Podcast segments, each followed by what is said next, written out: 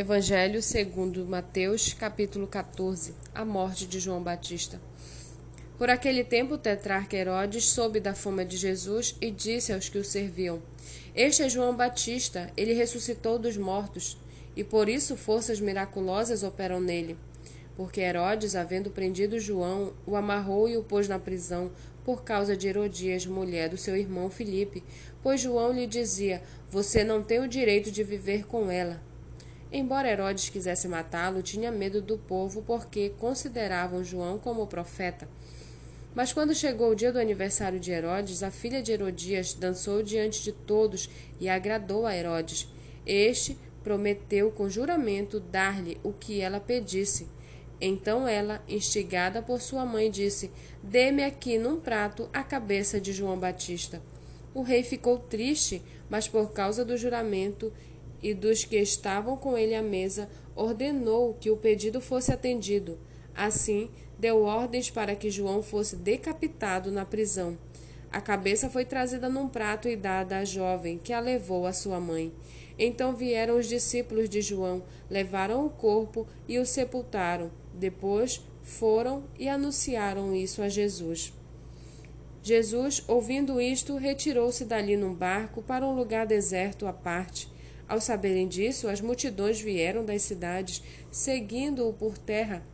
Ao desembarcar, Jesus viu uma grande multidão, compadeceu-se dela e curou seus enfermos. Ao cair da tarde, os discípulos se aproximaram de Jesus e disseram: Este lugar é deserto e já é tarde. Mande as multidões embora, para que, indo pelas aldeias, comprem para si o que comer. Jesus, porém, lhes disse: não precisam ir embora, dei vocês mesmo de comer a elas. Mas eles responderam: Não temos aqui senão cinco pães e dois peixes. Então Jesus disse: Tragam esses pães e peixes aqui para mim. E tendo mandado que a multidão se assentasse sobre a relva, pegando os cinco pães e os dois peixes, erguendo os olhos para os céus, os abençoou. Depois, tendo partido os pães, deu-os aos discípulos, e estes deram às multidões. Todos comeram e se fartaram, e ainda recolheram doze cestos cheios dos pedaços que sobraram. E os que comeram era cerca de cinco mil homens, além de mulheres e crianças. Logo a seguir, Jesus fez com que os discípulos entrassem no barco e fossem adiante dele para o outro lado, enquanto ele despedia as multidões. E, tendo despedido as multidões, ele subiu ao monte a fim de orar sozinho. Ao cair da tarde, lá estava ele só. Entretanto, o barco já estava longe a uma boa distância da terra, açoitado pelas ondas, porque o vento era contrário. De madrugada, Jesus foi até onde eles estavam, andando sobre o mar. Os discípulos, porém, vendo-o andar sobre o mar, ficaram apavorados e disseram: É um fantasma e, tomados de medo, gritaram. Mas Jesus imediatamente lhes disse: Coragem, sou eu, não tenham medo.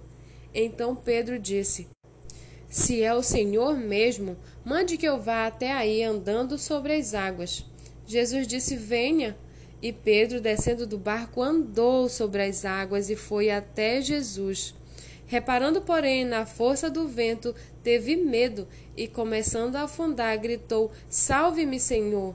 E prontamente Jesus, estendendo a mão, o segurou e disse: Homem de pequena fé, por que duvidou? Subindo ambos para o barco, o vento cessou. E os que estavam no barco o adoraram, dizendo: Verdadeiramente o Senhor é o Filho de Deus. Estando já no outro lado, chegaram à terra de Genezaré. Quando as pessoas daquela terra o reconheceram, mandaram avisar em todos aqueles arredores e lhes trouxeram todos os enfermos e pediam-lhe que ao menos pudesse tocar na borda da sua roupa, e todos os que tocavam nela ficaram curados.